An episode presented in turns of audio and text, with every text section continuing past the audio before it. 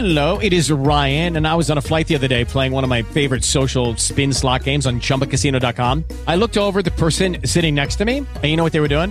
They were also playing Chumba Casino. Coincidence? I think not. Everybody's loving having fun with it. Chumba Casino is home to hundreds of casino style games that you can play for free anytime, anywhere, even at 30,000 feet. So sign up now at chumbacasino.com to claim your free welcome bonus. That's chumbacasino.com and live the Chumba life. No purchase necessary. Group. Void prohibited by law. See terms and conditions. 18 plus.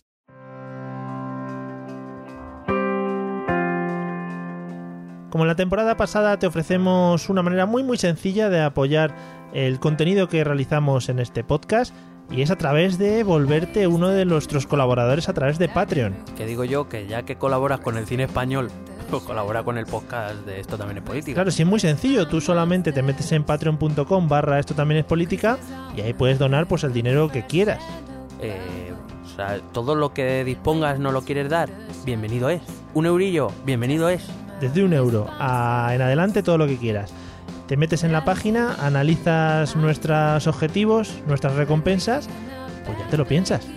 Pero piénsatelo para bien. O sea, la, la consecuencia final es que por favor ayúdanos.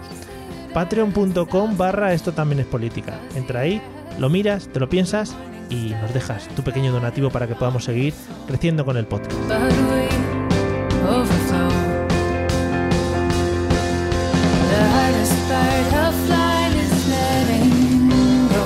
Bienvenidos a Esto también es política, el podcast donde tratamos temitas profundos, pero dándole un toque distendido. Así da gusto. Mi nombre es Mario Girón. Y el mío, Miguel Rodríguez. Y hoy vamos a explicar qué dice exactamente el informe del Consejo de Europa sobre la corrupción en España que tanto ruido ha hecho. Acompáñanos, que empezamos.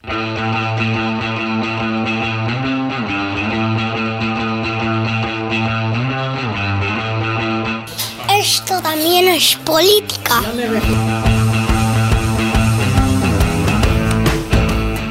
Hola amigos y amigas políticas, bienvenidos al episodio número 59 de Esto también es política, el podcast estupendástico que bueno, que os trae casi todas las semanas actualidad política, actualidad televisiva, incluso ha habido algunas semanas y nada, aquí estamos otra vez de nuevo con todos vosotros para, para entrar en temas profundos, como hemos dicho, pero siempre desde la sonrisa y el lisonjeo. ¿Qué tal, Miguel? ¿Cómo estás? ¿Qué has dicho? El lisonjeo. Ah, vale, vale. Eh, pues bien, hola Mario, ¿qué tal? Eh, pues nada, em, así en, al repetir esta entrada, nadie se iba a enterar de esto, pero ya lo cuento yo. Pues eh, se me ha ocurrido decir una cosa que hace mucho que no, que no decimos. A ver qué te parece. Sí. Joder, 59 capítulos, que no lo iba a decir, ¿eh? Joder, ¿quién nos lo iba a decir cuando empezamos allá por el 2016? 16, Sí, 16. Sí, bueno, qué tiempo, ¿no? Ma- más lejanos. Ya. Menuda turra también. Tam- También te digo que los que han aguantado hasta aquí, que su mérito tienen, ¿eh? Claro, que igual te los pones uno cada semana y dices, bueno, pues fíjate, se me olvida. Pero tú póntelos todos seguidos. Póntelos todos seguidos. No puedo. Bueno, No puedo. bueno, O sea, no, no, no me aguanto ni yo. O sea, efectivamente. Yo, si yo no lo escucho ni al editarlo. bueno, Que, y, y la otra cosa que te iba a decir, Sí. que muy contento de que, de que hayas puesto tweets de política en tu, Oh. en tu cuenta de Twitter personal. muchas gracias. Me ha parecido, bueno, me ha llegado al, al corazón. Sí, hemos tenido además respuesta, eh, posible invitado y he Y un levantado, nuevo. he levantado ampollas. Sí, sí. O sea, Sí, está- sí, la clase política española está temblando ya. Eh, te como la carita. Hombre, por supuesto, eso me lo han dicho, me lo han dicho varias veces en mi vida. Una vez era un, un caníbal del África. Que al principio, voy a aprovechar al principio de este podcast porque el otro día lo dije al final y quieras que no, ya tuvo su repercusión, pero lo voy a decir al principio esta vez para que la gente eh, no se pueda escapar. Tenemos un grupo Hmm. de Telegram muy activo y muy chulo en el que ponemos cosas y a veces tonterías o al revés. o sea, o Más bien al revés, sí. Sí, vale. Eh, y podéis acceder a él. Es muy fácil, aunque no tengáis Telegram en el móvil, podéis entrar a través de cualquier navegador. Es más fácil a través del navegador del móvil, lo que pone Safari, Chrome, Firefox, este tipo de cosas, y escribís en la barra de, de búsqueda, donde ponemos las, las, las webs, ¿no? Escribís t.me barra ETE política y ya eso os lleva a un mundo maravilloso de conocimiento y a entablar relación con nosotros, que eso quieras que no, pues siempre es muy, muy apreciable. Yo, yo lo aprecio muchísimo. Sí. A veces lo pongo en silencio, también es verdad. Pero. No, pero, A o sea, tú imagínate. No, no, pero tú imagínate, o sea, yo estando en el, en el colegio llega a un recreo Sí. unos 20 minutitos que tengo libres, por Mm. fin, y veo y 61 mensajes como vi ayer o antes de ayer, ¿sabes? Que es como, Sí. pero bueno, ¿Qué ha ¿no pasado? no? ¿trabajáis aquí nadie o qué? Sí, sí, no, pues no. Claro, efectivamente, ese es el problema. Bueno, pues nada, os esperamos a todos por el grupo de Telegram por si queréis comentarnos cualquier cosita. Y vamos a hablar hoy de un tema profundito, ¿no? Bueno, eh, es un tema profundo si coges el documento y lo lees, pero bueno, yo creo que aquí lo vamos a hacer, espero que con tu ayuda un poco más, más llevadero. Te voy a decir la primera ya, para ir empezando. Dime. Nunca, eh, yo creo que esto nunca lo he dicho en público, eh, ni a nadie, porque me da vergüenza. Ajá. y creo que es una mejor cosa- que este podcast, claro. Claro, efectivamente, igual que este podcast que me da vergüenza en general. Eh, y es una cosa que yo creo que le pasa a mucha gente. Cada vez que oigo, ojo ahí, la palabra corrupción, yo mm, pienso en corrupción en Miami y me sale canciones y me pondría a hacer ahí el con la pistola apuntando detrás de un coche, cosas así. Pero la serie, no la película. La serie, sí, por supuesto. La película descartada. La película es un poco truñeter, Sí. hay que decirlo. Hombre, por supuesto, ahí con Don Johnson era. Don Johnson sí, no era, ¿no? Sí, sí. Que luego trajo a su hijo aquí a España para hacer películas también y, y hace de inglés siempre, evidentemente, porque tiene ese acento raruno. Porque se lo ha trabajado mucho el personaje. Sí, sí, está muy trabajadito. Pues nada, eso es lo que quería contar, que me pasa eso. O sea que cada vez que hables de corrupción en este, en este episodio, mm, yo voy a estar pensando en Don Johnson, ¿vale? Vale, sé que no lo vas a hacer, pero si tuvieras ahí un minutito, ponte unos aplausos después de esto o algo. vale, sí. Está bien que digas esto, sé que no lo vas a hacer. Vale. O sea, porque una de dos, o lo pones y me, porque me quieres dejar mal, pero Hmm. los has puesto, Sí. o no los pones y tenías razón. O sea, en cualquier caso es un win-win. Me lo voy a apuntar. Minuto 5.30 del podcast, aplausos. Los iré a grabar. y juntaré a gente en un auditorio y lo grabaré en directo. Sí, perfecto. Pues nada, ¿por dónde empezamos? Pues eso, pues voy a empezar por, eh, por el nombre del informe, que es Prevención de la Corrupción. eh, es verdad que, como se ha oído mucho, ¿no? Habla de la corrupción en España. Bueno, es un, es un informe un poco más específico. Habla de la prevención de la corrupción en miembros del Parlamento, en jueces y en fiscales. Pero- ¿vale? No es la corrupción a nivel global. No dice Dime, concretamente en España, pero... Sí, sí, sí, es un, es un Ah, informe sí. específico de, de Ah, España. Vale, vale, vale. Sí, sí. Digo, digo, igual es que han puesto ese nombre y ya nos hemos dado por aludido directamente, pero no, es concreto.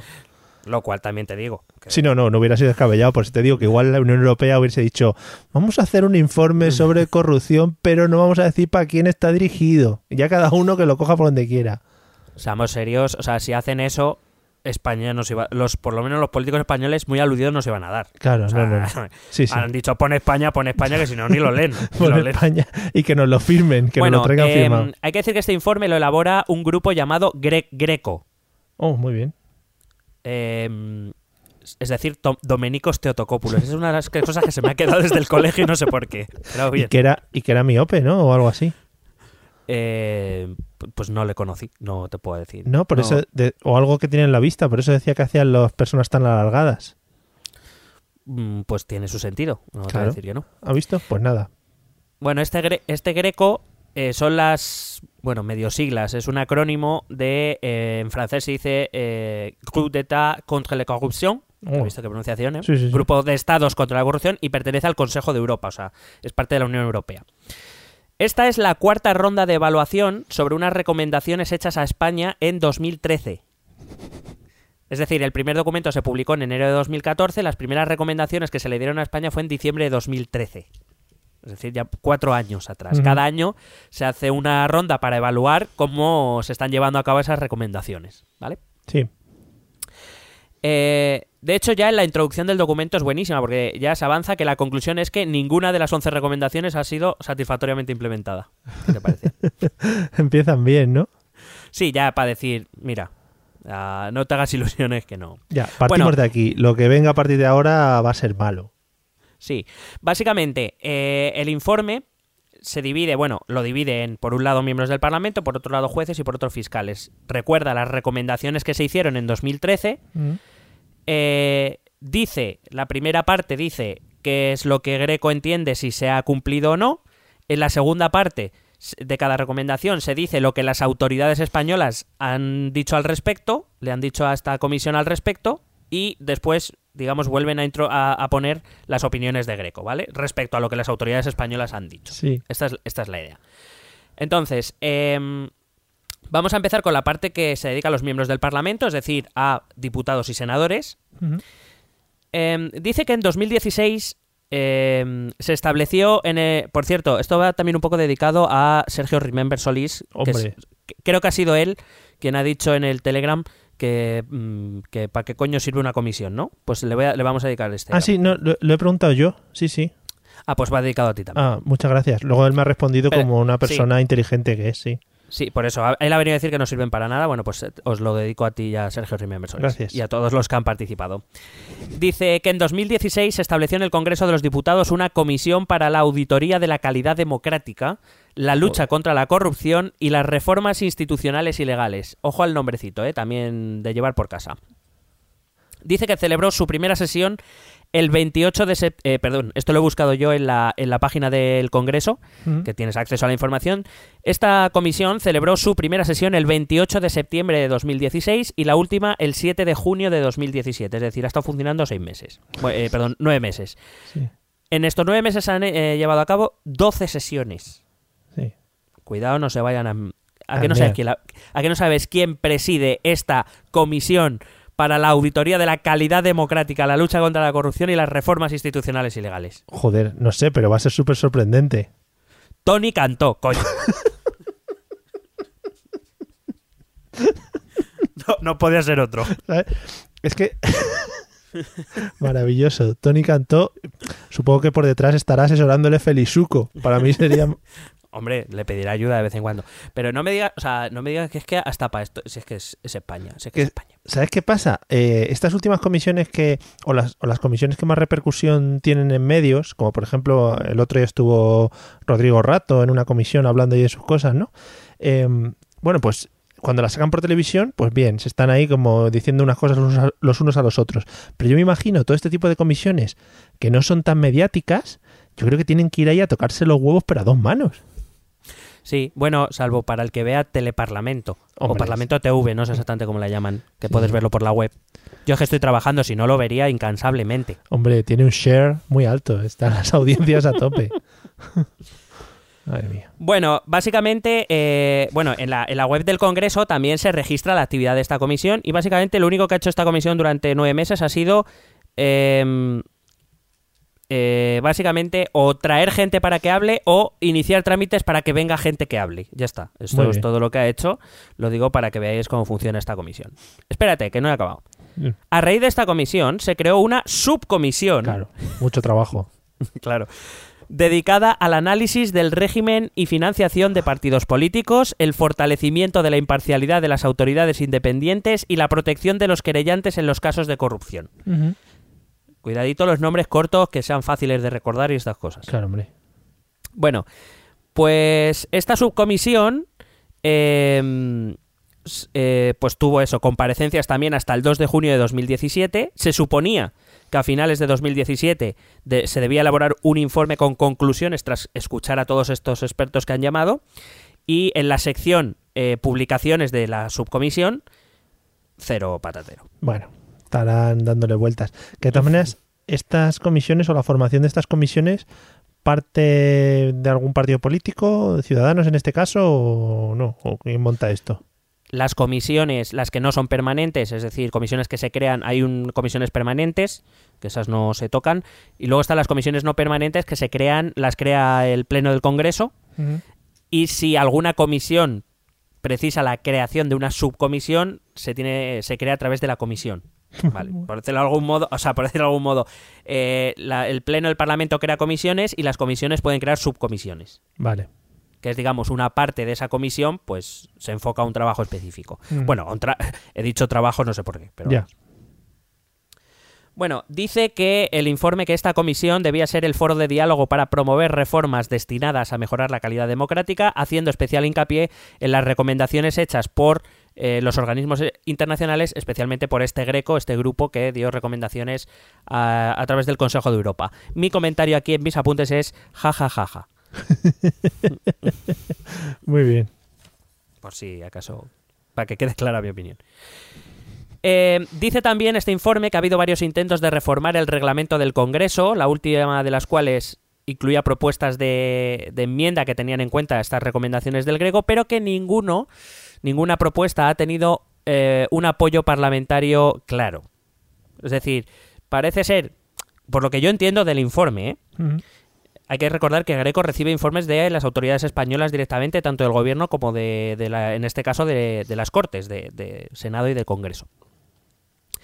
O sea, lo que yo he entendido es, se han presentado, o sea, como varios partidos políticos han presentado diferentes iniciativas para reformar el reglamento y atender las peticiones que hace Greco, quiero decir, las peticiones son las que son, o sea, no hay diferentes puntos de vista, son Sí. las que son. Pues se ve que, por ejemplo, PSOE, por- digo que no lo sé, pero PP, PSOE, eh, Ciudadanos y Podemos, cada uno han presentado una iniciativa recogiendo estas conclusiones, pero no se han puesto de acuerdo para votarlas. Ah. ¿Me lo explique? ¿Me lo explique? Ya, bueno, pero han hecho algo, ya por lo menos parece que se han leído el informe, ¿no? Eh, mm, bueno, no lo tengo yo muy claro. Pero Vale. bueno, mira, me están llamando por teléfono, eso ya es algo raro. Sí, no, no se oye nada. Pero bueno, está bien que informe de estas cosas también, ¿eh? Bueno, bueno, pues entonces puedo decir, a ver, Sergio Remember, no me llames ahora. Que mm, te voy a preguntar una cosita. Eh, uy, se me, ha ido, se me ha ido un poquito la cabeza. Ah, sí, sí, sí. Eh, este informe que presenta el Greco eh, no es nada obligatorio, ¿no? No es algo que se tenga que llevar a cabo en un periodo de tiempo o algo así, simplemente son recomendaciones.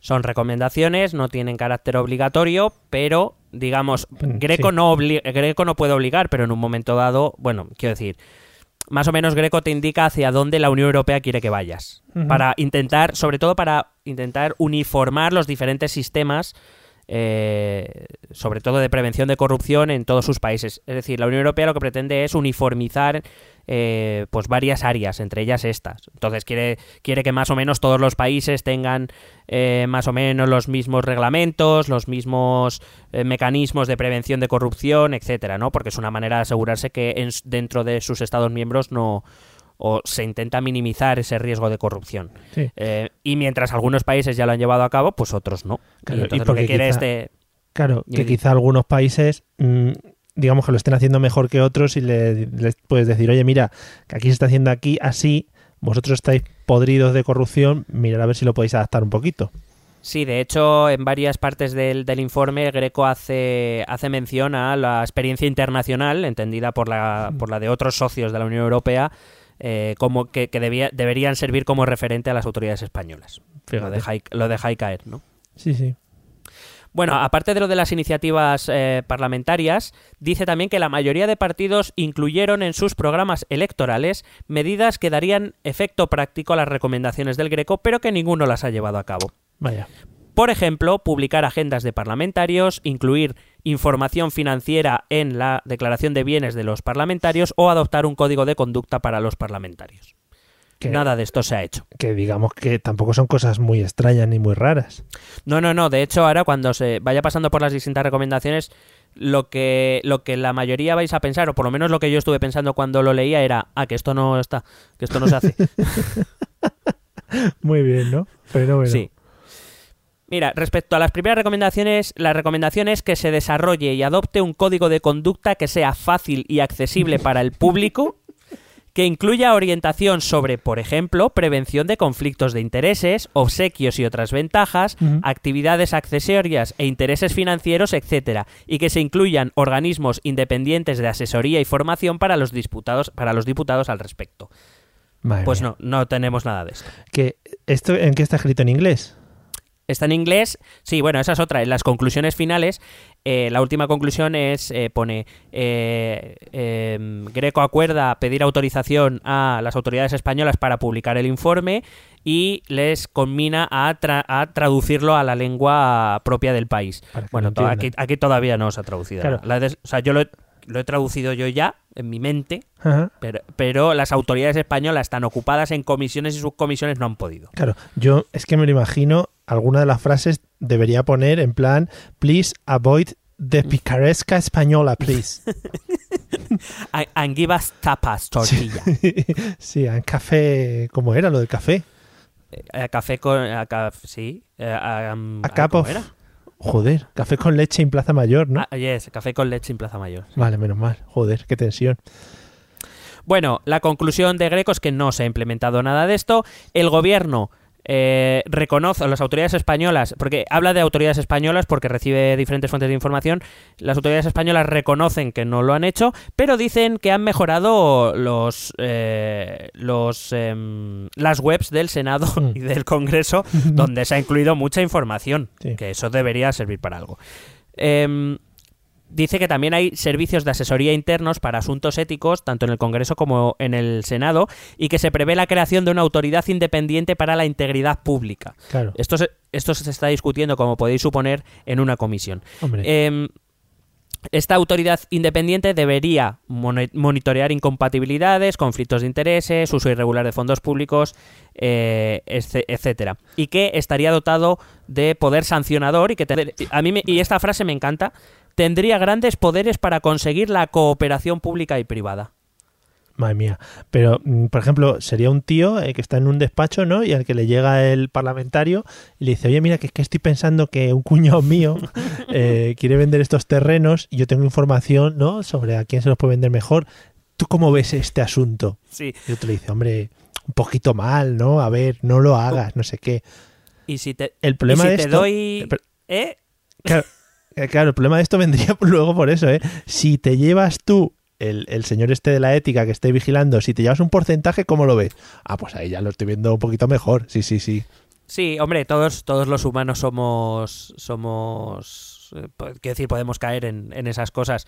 Pero claro, las- la, la cuestión es cómo aseguras tú la independencia de, de esos organismos. Eso es lo que hay que ver. Por otro lado, yo, fíjate que nunca he, nunca, nunca he pensado que a lo mejor ciertas. Eh, eh, estos ciertos organismos auto- eh, autónomos que deben ser independientes y ya que estamos dentro de la Unión Europea no sé si no deberían ser ocupados por gente de otros países de la Unión Europea. Igual que igual que funcionarios españoles podían ir a otros países a ejercer esa misma función. Pues yo qué sé Sí, porque sí. hombre sobornar le puede sobornar igual a un español que a un alemán pero no sé como que a lo mejor da más confianza que haya un alemán y un polaco aquí. Bueno a lo mejor un polaco no No, y tendrí- tendríamos esa sensación, seguramente los españoles somos así, no sé si los de otros países son así, eh, que esa persona que fuese de España a otro país iría para intentar pillar al máximo los, los fallos que tuviesen los alemanes, por ejemplo, en este caso, ¿sabes? En plan, no, no, yo aquí que se jodan los alemanes, no sé qué. Entonces haría mejor su trabajo. voy a destapar su gran mentira Sí, sí, sí, que se joda y venga. Bueno, respecto a esto, Greco se lamenta de que no haya un código de conducta y señala el papel de los funcionarios, no así el de los parlamentarios, y que critica que se tardará más de un año en aprobar un informe, o sea, un informe sobre incompati- que se tardará más de un año en aprobar un informe sobre incompatibilidades. Es decir, para aprobar simplemente un informe se tardó más de un año aquí en España. Muy bien. La siguiente recomendación es que se introdujeran reglas sobre cómo los miembros del Parlamento se relacionan con lobbies o grupos de interés y otras terceras partes que buscan influir en el proceso legislativo. Eh, Pues tampoco lo tenemos, no sé. si- Vaya. Dice, eh, Greco dice que la falta de normativa indica que no se ha implementado, evidentemente. Sí. Las Igual no es que se ha, se ha traspapelado, Sí. está oculto, no, no, No. se lo ha comido el perro. Además, yo cuando leía esto, era como en plan, o sea, aquí cada vez que sale, por ejemplo, una noticia de que en Estados Unidos los presidentes eh, están, cuando son candidatos, son apoyados por lobbies y los criticamos, súper- ¿sabes? Porque es súper feo que vengan grandes corporaciones y grandes empresas porque saben que cuando llegue a la, a la presidencia, pues les van a favorecer, ¿no? Y resulta que aquí no Sí. tenemos ni un mísero reglamento sobre cómo se relacionan nuestros parlamentarios con los lobbies. Está muy bien. Bueno, las autoridades españolas han informado que se ha presentado una propuesta para regular los grupos de interés. En febrero y en junio de 2017 eh, se estuvo eh, tratando sobre ello en el Parlamento. Greco señala la coincidencia en el interés de los partidos otra vez, pero que no son capaces de ponerse de acuerdo. que también es para decirle, claro, Greco, pero esto no es de ahora. Claro, pero a ver, todo esto implica que hasta ahora, bueno, hasta ahora y hasta que no se establezcan esta serie de normas, eh, más o menos los parlamentarios han hecho un poco lo que les ha salido el pirri, ¿no? Pero sin el un poco. Vale, Sí, me gusta, me gusta que me matices esta frase quitándome lo que sobra. Claro, eh, porque tú has querido ahí como no quedar súper, ¿sabes? Ahí en plan súper agresivo, pero oye.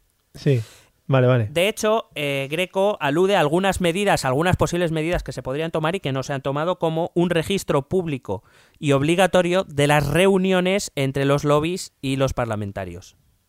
Mm, Más el código de conducta sobre cómo debe actuar un parlamentario cuando se reúne con ellos. Por ejemplo, pues eso no lo tenemos. Oiga. Qué locura. Eh, Greco, eh, traduzco literalmente, Greco está esperanzado con esto, pero recuerda que su recomendación va más allá de un mero registro de lobbies, sino que va más a- al comportamiento, a la ética y a la conducta, y que eso no se está haciendo nada, básicamente. Las- la siguiente recomendación y la última para los parlamentarios es que se aumente el número de categorías y el nivel de detalle sobre la información de bienes de los parlamentarios. Sabes que los parlamentarios desde hace unos años tienen obligación de presentar una declaración de bienes, pero es una declaración de bienes limitada. Por ejemplo, no tienen obligación, algunos lo hacen, pero no tienen obligación de incluir, por ejemplo, en qué empresas tienen acciones. Ya. Y si quieres pensar un poco mal, pues tú, Bueno. tú mismo. Claro, claro. Dice Greco que considera esto parcialmente cumplido, porque sí que es verdad que hay formularios y declaraciones de bienes, pero que es, a su juicio, insuficiente. Las autoridades españolas consideran que se ha hecho un gran esfuerzo por mejorar esto en el ámbito, sobre todo de las webs, eh, con el portal de transparencia y con la- toda la información volcada en la web.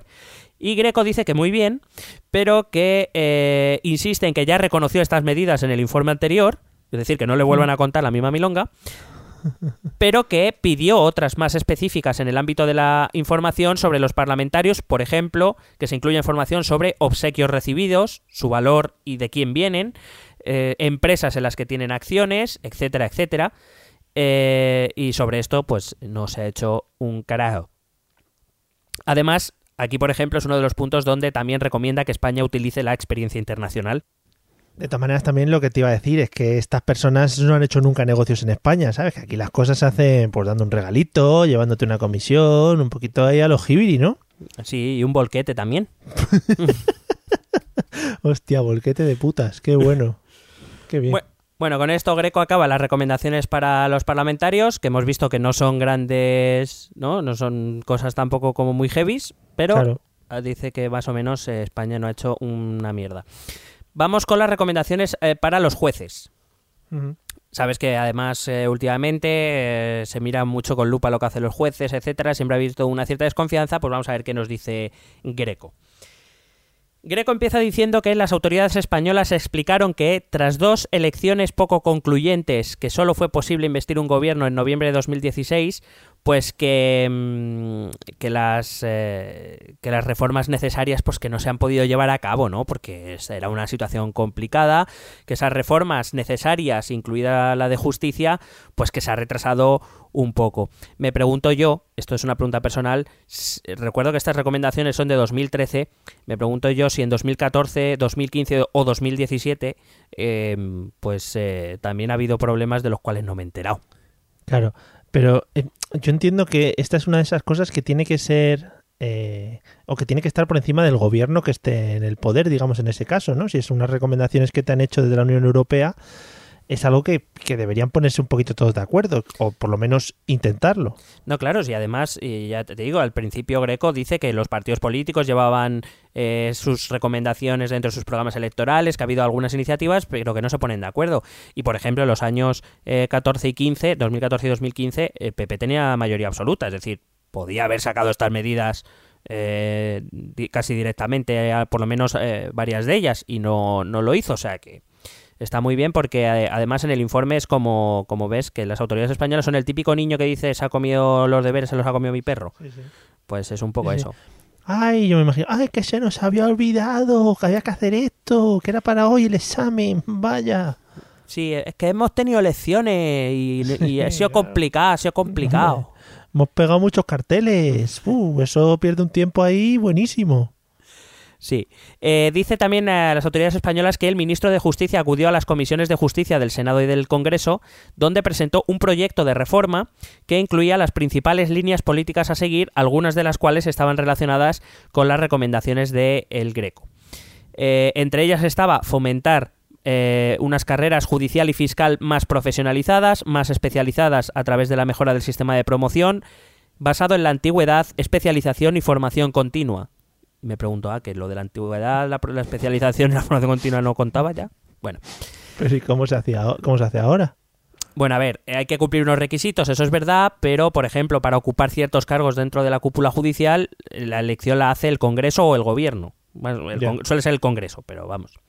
Y em, dice revisar el sistema de nombramientos de los miembros del Consejo General del Poder Judicial, así como los presidentes de los diferentes tribunales y de los miembros del Tribunal Supremo y proveer al Ministerio Fiscal de un nuevo estatuto que refuerce su independencia. Recuerda Greco que el pacto de investidura del Partido Popular y de Ciudadanos incluye las siguientes medidas a adoptar. Se supone que esto es lo que tendría que estar hacer el gobierno del- el- haciendo el gobierno del Partido Popular con el apoyo de Ciudadanos. ¿eh? Iniciar una reforma consensuada del sistema de elección de los miembros del Consejo General del Poder Judicial para que los 12 miembros del origen judicial sean elegidos directamente por jueces y magistrados. ¿Tú has hecho algo? Yo no. Pues ellos tampoco. Adoptar una ley de protección de denunciantes. ¿Tú has hecho algo? Yo tampoco. Me imagino que, que después de cada uno de estos en esta lista eh, pusiera entre paréntesis tururú. Eh, o un ¿os acordáis de esto? Sí, sí. Eh, reforzar la independencia, calidad y eficiencia del sector judicial, mejorar las condiciones de vida de jueces y magistrados y reconsiderar las puertas giratorias entre política y poder judicial, abolir, eh, perdón, eh, sí, abolir las las, em, la posibilidad de que parlamentos autonómicos elijan jueces de los eh, tribunales superiores de justicia o reformar el estatuto de la Fiscalía para reforzar su autonomía y eficiencia. Todas estas medidas están incluidas en el pacto que alcanzaron Partido Popular y Ciudadanos para que Mariano Rajoy fuera investido y todo esto se ha hecho. Lo voy a dejar, o sea, lo voy a decir en los próximos cinco segundos. Y hasta aquí. Que, madre mía, estamos reinventando el mundo del podcasting ¿eh? con estas cosas. ¿Qué te ha parecido?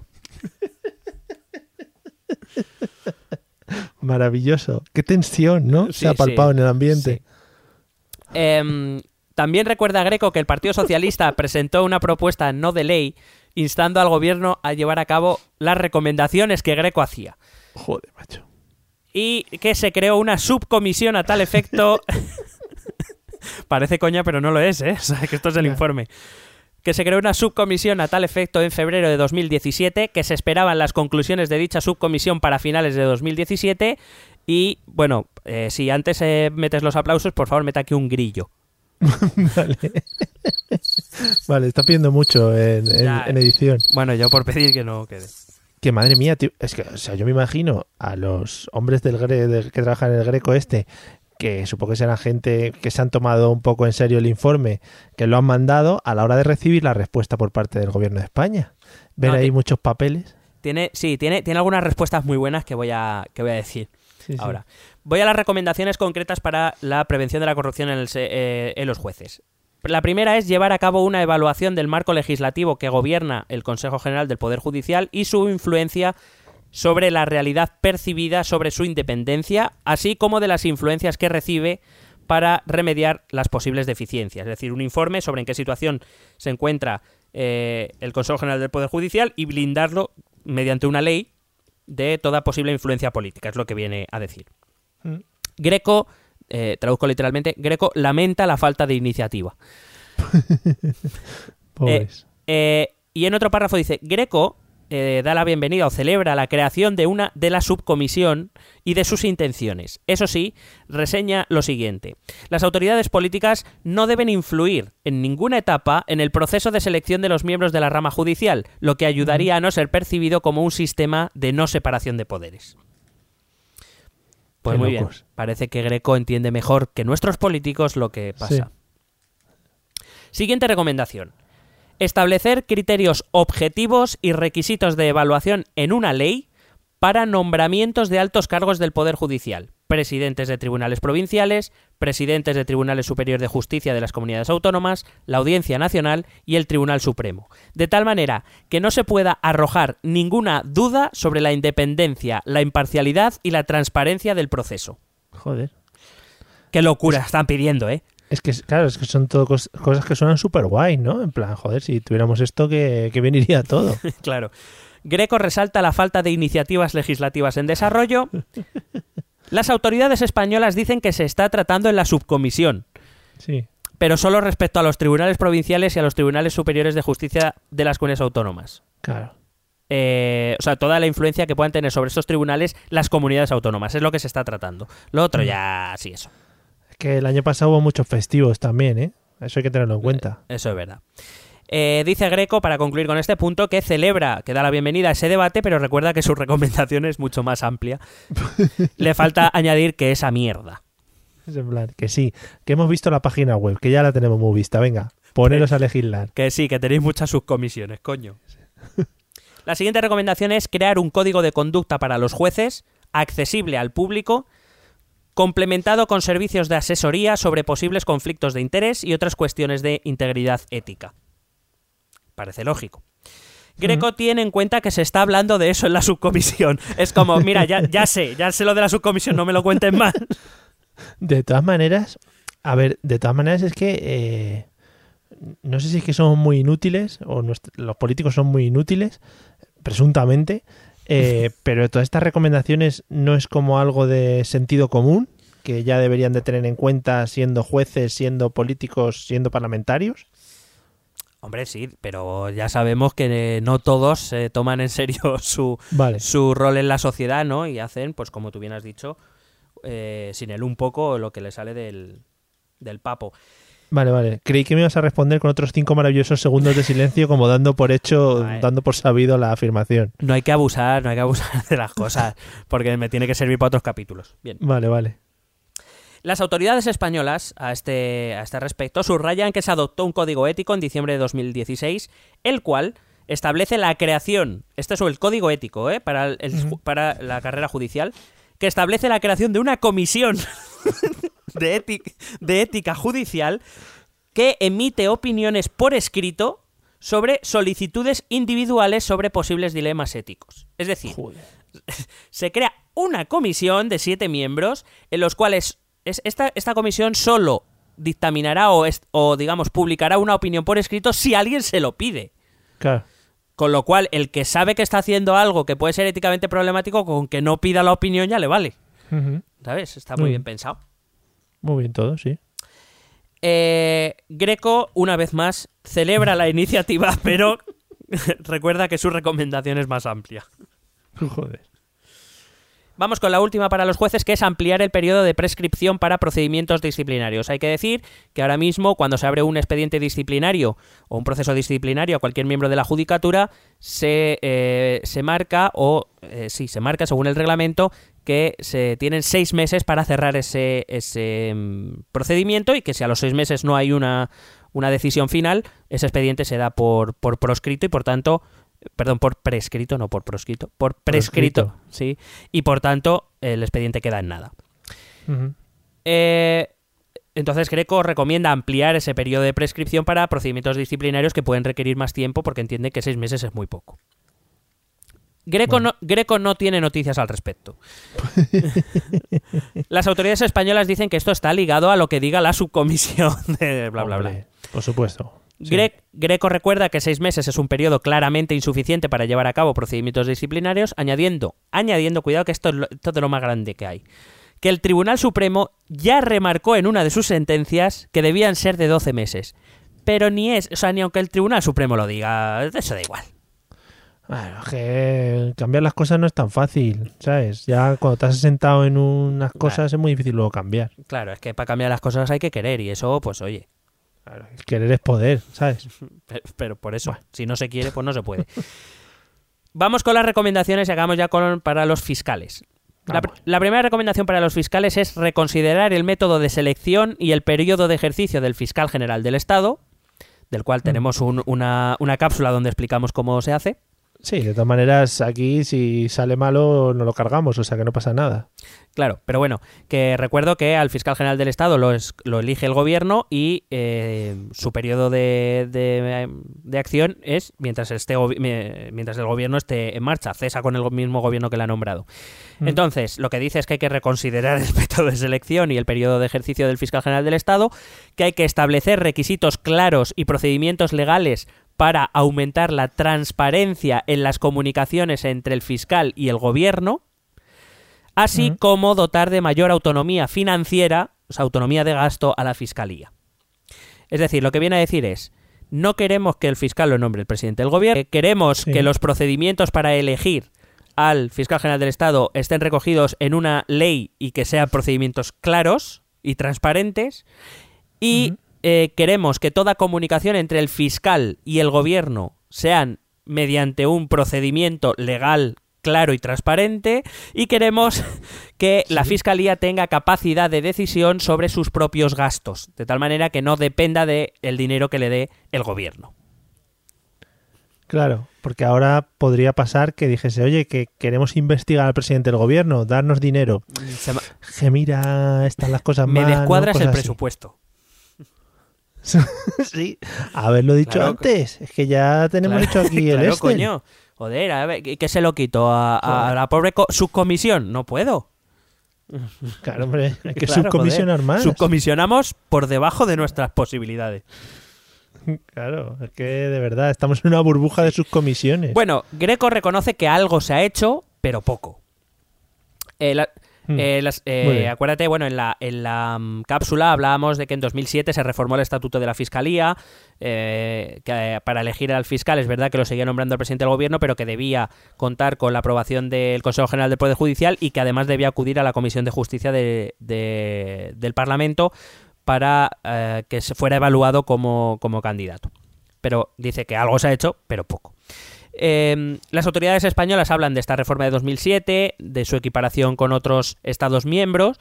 eh, también que el gobierno puede solicitar, insiste en que el gobierno puede solicitar al fiscal general del Estado eh, iniciar acciones sobre algún tema, pero que el gobierno no puede intervenir, por lo que la acción del fiscal general del Estado no, e- no está atada al gobierno.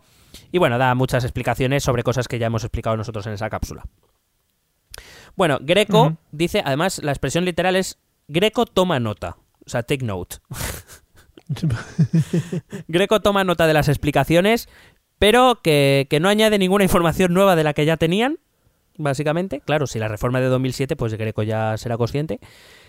Eh, celebra el debate y las iniciativas, pero considera que son insuficientes. Sobre todo, y esto sí que la he traído literal, es crucial que la Fiscalía sea y aparente ser imparcial, objetiva y libre de cualquier influencia política. O sea, sobre todo ese detalle de él y aparente ser eh, muy importante. Joder. Que de todas maneras, una cosita que me estaba viniendo a la cabeza. Estas comunicaciones entre la Unión Europea y los Estados son bastante ineficientes, ¿no? En cuanto a tiempo de espera y a.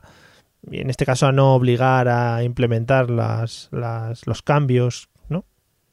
Sí, eh, las, las eh, digamos, todo en la Unión Europea se mueve muy lento porque primero hay que decidirlo a nivel europeo, luego tienen que debatirlo los jefes de Estado, luego los ministros del ramo, etcétera. Todo es muy, muy, muy lento. En cualquier caso, recuerdo que en este caso son recomendaciones que, la, que este, eh, este greco de la, del Consejo de Europa eh, dio a España en 2013 Ujú. y, y depende de las autoridades españolas implementarlos o no. O sea, tam- y sabes, es como Greco está diciendo que sí, que sí, que muy bonito, pero que no has hecho el huevo, ¿no?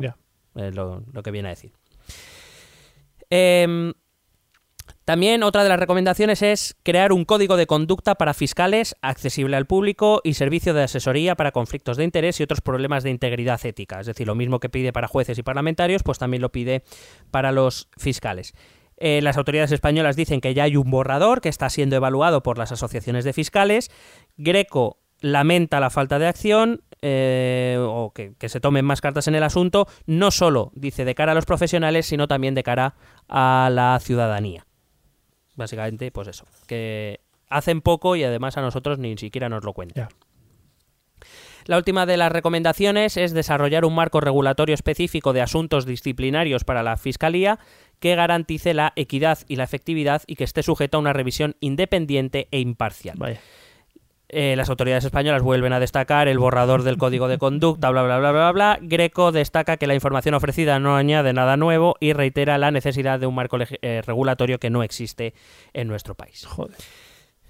Eh, con esto acaban las recomendaciones y mm, empiezo con las conclusiones a las que llega Greco. Eh, hay varias, pero yo he traído tres. La primera, que ninguna de las 11 recomendaciones ha sido implantada completamente. Consideran que siete se han implantado parcialmente, que es como decir, te voy a decir esto para no dejarte súper mal. Ya.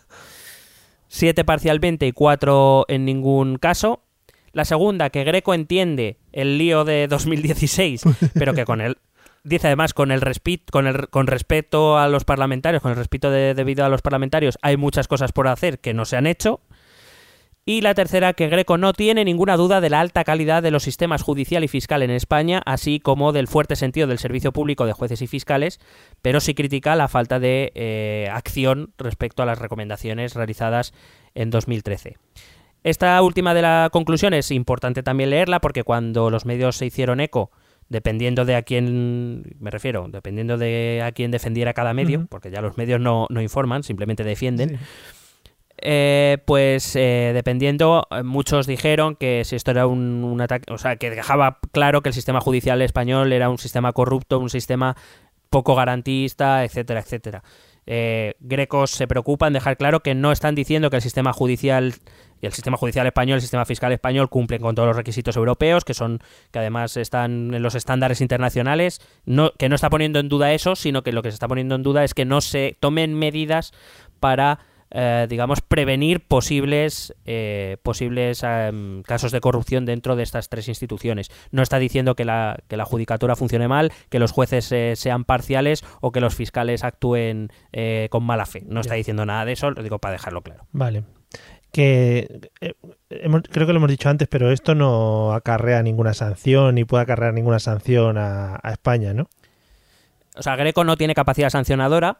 De hecho, por eso habla de recomendaciones, no son obligaciones, pero eh, todo sea hasta que un día algún organismo europeo con que sí que tenga capacidad de sanción, véase el Parlamento Europeo, véase la Comisión Europea, eh, decida poner algún límite temporal y con amenaza de sanción a quien no cumpla los, los parámetros. De momento no es así. El Greco emplaza a la revisión del dicie- de diciembre de 2018 y, y veremos. En cualquier caso, ya te digo, la, la tendencia es a uniformar, a uniformizar, mejor dicho, eh, y probablemente la Comisión Europea, el Consejo Europeo, bueno, el Consejo Europeo no creo, pero vamos, la Comisión Europea o el, Par- el Parlamento Europeo probablemente tomarán cartas en el asunto tarde o temprano. Mm. Estaría- Sobre todo y más teniendo en cuenta, por ejemplo, el caso polaco, donde eh, incluso ya se está iniciando los trámites para quitar el derecho de voto a Polonia, precisamente por una reforma que hizo el Parlamento polaco del sistema judicial, porque el Parlamento, porque la Comisión Europea entiende que se está vulnerando la, la división de poderes de forma de forma flagrante y que eso no puede eso no puede ocurrir en la Unión Europea. O sea que Eso no puede pasar, María Teresa. Así lo, Correcto. así lo dicen ellos. Que te iba a decir que estaría muy guapo que fuese para uniformar, para uniformar a todos y que fueran con el mismo traje, todos al Congreso. por favor que traigan las pelucas de los jueces británicos antes de que se vayan. Por favor. Bueno, ¿algo más que destacar del informe? No, básicamente es, es eso. em, Lo, lo hemos explicado casi al detalle. Y bueno, pues para que, para que la gente se informe de, de lo que dicen de nosotros ahí Que fuera. vean cómo estamos. Bueno, pues nada, amigos, eh, escúchense estos métodos de contacto y denle al like y suscríbanse, por favor. ¿Quieres preguntarnos algo? ¿Proponernos algún tema? ¿Exponernos tu opinión? Ponte en contacto con nosotros. Es muy fácil. Envíanos un correo electrónico a esta dirección. Esto también es política arroba gmail.com. También puedes escribirnos en nuestra página de Facebook. Esto también es política. O en nuestra cuenta de Twitter arroba etepolítica. O si lo prefieres, visita nuestro blog. Esto también es política.wordpress.com. Recuerda que puedes suscribirte a nuestro canal de YouTube. Y si quieres charlar con nosotros directamente, únete a nuestro grupo de Telegram. Busca el enlace en nuestras redes sociales. Porque tú también formas parte de Esto también es política. Bueno, pues hasta aquí el episodio 59. El siguiente será el 60, ¿eh? ¿Has visto qué, qué correlación más buena?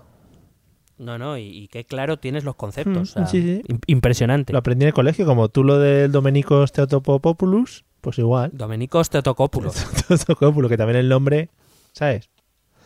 Presunto greco. Claro, ponte otro nombre más fácil, ¿no? Domenicos. Claro, ponte Domingo, ponte Domingo. Domingo Te- Te- Teodoro.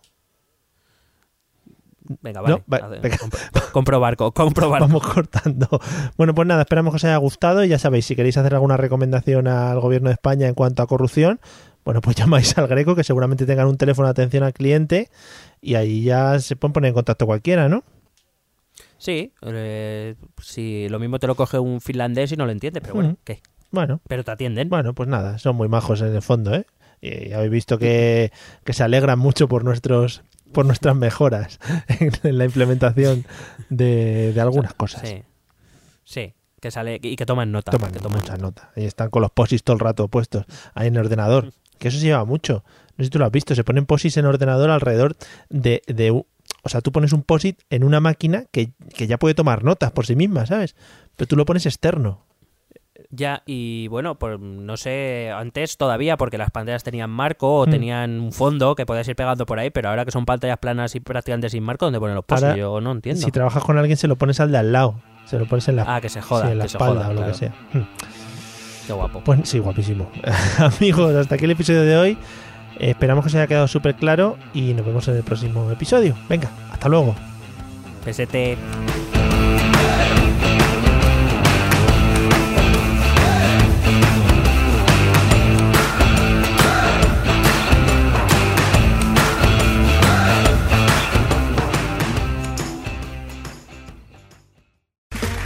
Okay, round two. Name something that's not boring. laundry? Ooh, a book club. Computer solitaire, huh? Ah, sorry, we were looking for Chumba Casino. That's right. ChumbaCasino.com has over 100 casino style games. Join today and play for free for your chance to redeem some serious prizes. ChumbaCasino.com. No purchase necessary. Where prohibited by law. 18 plus terms and conditions apply. See website for details.